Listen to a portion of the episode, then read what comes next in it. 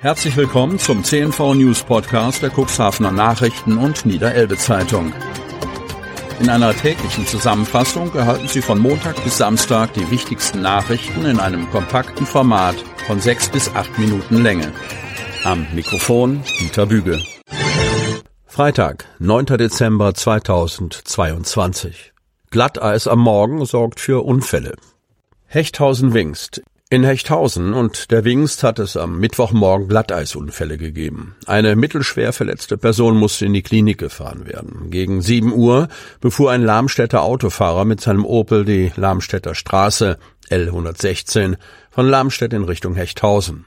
Kurz vor der Ortschaft Laumühlen kam er auf eisglatter Straße nach rechts von der Fahrbahn ab, durchfuhr den Grünstreifen und landete in einem Graben. Kurz vor einem Baum kam er zum Stehen. Die Insassen konnten sich unverletzt aus dem Fahrzeug befreien. Nachfolgende Begleitfahrzeuge für Schwertransporte sicherten durch gelbes Rundumlicht die Unfallstelle ab. Das Auto musste abgeschleppt werden. Gegen 7.40 Uhr wurde die Feuerwehr Wingst, ein Rettungswagen, ein Notarzt sowie die Polizei Hemmoor zu einem Verkehrsunfall in Wingst-Auefeld, Höhe Oppeln, an der Eck gerufen. Eine 25-jährige Fahrerin aus Ilienwort hatte auf vereister Fahrbahn die Kontrolle über ihren Fiat Punto verloren, war in Schleudern gekommen, über die Gegenfahrbahn gerutscht und mit der Beifahrerseite gegen einen Baum geprallt.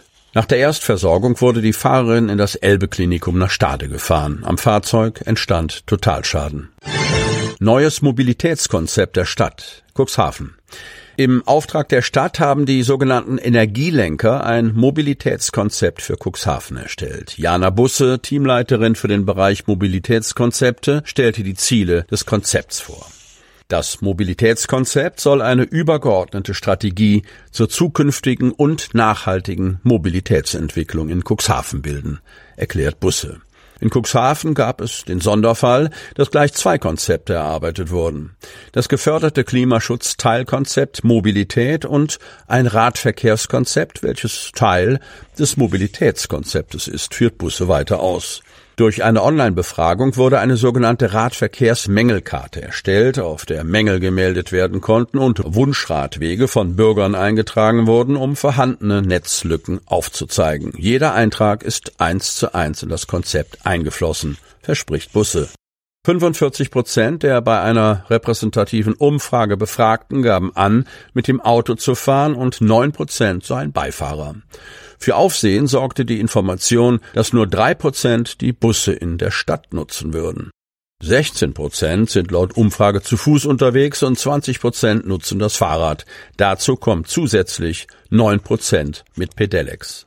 Immer wieder wurde betont, wie wichtig es sei, den Radverkehr an den Bahnhof anzubinden. Dort könnte ein Park-and-Ride-Busbahnhof entstehen, wobei man beim Park mehr an Fahrräder als an weitere Autoparkplätze denkt. Zwei neue Abstellboxen gibt es bereits am Cuxhavener Bahnhof. Ein weiteres Thema war die Sicherheit für Kinder in der Schulstraße. Hier seien immer wieder Konflikte zwischen sogenannten Kindertaxis und Schulkindern auf dem Fahrrad gemeldet worden. Wir wollen die Elterntaxis lenken und den Durchgangsverkehr verringern, schildert Busse. Für mehr Verkehrssicherheit könnten die Einrichtung von Elternhaltestellen, eine Änderung der Verkehrsführung oder Fahrradwege sorgen. Besonders wichtig für Cuxhaven ist auch das Mobilitätsmanagement für Touristen. Auch hier wird zukünftig der Fuß- und Radverkehr eine größere Rolle spielen. Es soll zum Beispiel ein Gästeticket eingeführt werden und Park and Ride zu touristischen Zielen geben, ergänzt die Energielenkerin. Grundgebühr für Trinkwasser steigt. Überhöhte Nitratwerte durch Düngung in der Börde Lamstedt. Kreis Cuxhaven. Die Grundgebühr für Trinkwasser wird beim Wasserverband Wingst um einen Euro erhöht. Sie beläuft sich ab 2023 auf 7,60 Euro pro Monat. Das entspricht 12 Euro pro Jahr Mehrkosten. Gestiegene Bau- und Personalkosten wurden als Grund genannt. Die Verbrauchsgebühr bleibt für Haushalte unverändert bei 88 Cent pro Kubikmeter Trinkwasser.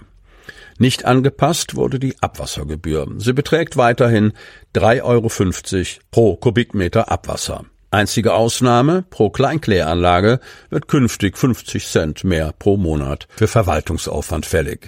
Auf der Verbandsversammlung wurde ein Problem in der Kläranlage Oberndorf benannt, verursacht durch Havarien von Milchleitungen der Molkerei Hasenfleet. Hintergrund der Milchabwässer seien fehlende Umsetzungen von bereits 2003 geforderten Maßnahmen. Man befinde sich jedoch im Austausch. Bis Mitte 2023 habe die Molkerei bauliche Maßnahmen zugesagt. Gegenwärtig bestehe dort eine erhöhte Einleiter- und Eigenüberwachungsverpflichtung. Weiteres Problem sind Rohrbrüche. Leider hätten sie vor den Hartler Feuerwehrtagen besonders viele Rohrbrüche verzeichnen müssen. Wahrscheinlich durch vermehrtes Übungsgeschehen, bedauerten Verbandsvorsteher Detlef Horeis und Geschäftsführer Alfred Warnke. Ihre Bitte in Richtung Feuerwehren umsichtiger zu handeln und das Schulungs- und Informationsangebot des Wasserverbandes anzunehmen, um solche Schäden zu vermeiden.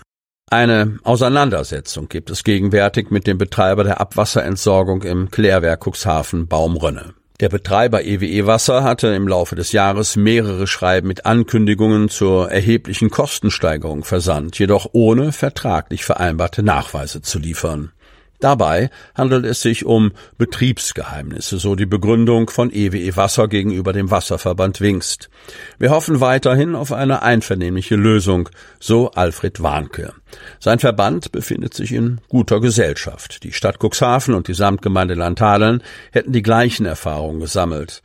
Auf der Positivseite wurden die Verhandlungen mit der Samtgemeinde Hemmoor genannt. Ab 1. April 2024 übernimmt der Wasserverband Wingst den Abwasserbereich und die Kläranlage Hemmoor. Von Januar bis Ende November wurden im Verbandsgebiet 3,5 Millionen Kubikmeter Trinkwasser abgegeben. Davon 3,1 Millionen Kubikmeter vom Wasserwerk Wings und 387.500 Kubikmeter vom Wasserwerk Dulonsberg. Nach Dulonsberg in der Börde Lamstedt wurden 253.940 Kubikmeter Wingser Wasser transportiert, um das Wasser zu mischen und die Grenzwerte zu unterschreiten. Rot ausgewiesene, Nitrat- und gelbe, phosphatbelastete Gebiete sollen sich in Niedersachsen von 25 Prozent auf 22 Prozent reduzieren. Die Verordnung sieht eine 20-prozentige Düngereduktion auch für Grünland vor. In der Schutzgebietsverordnung von Dulonsberg muss bei mehr als 40 Milligramm pro Liter Nitrat schon ab Jahresbeginn eine Düngereduktion von 20 Prozent erfolgen.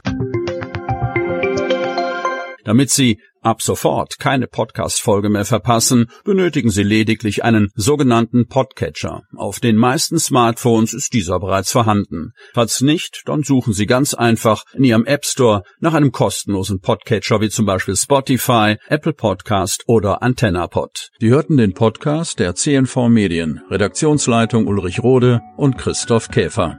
Produktion Win Marketing, Agentur für Text- und Audioproduktion.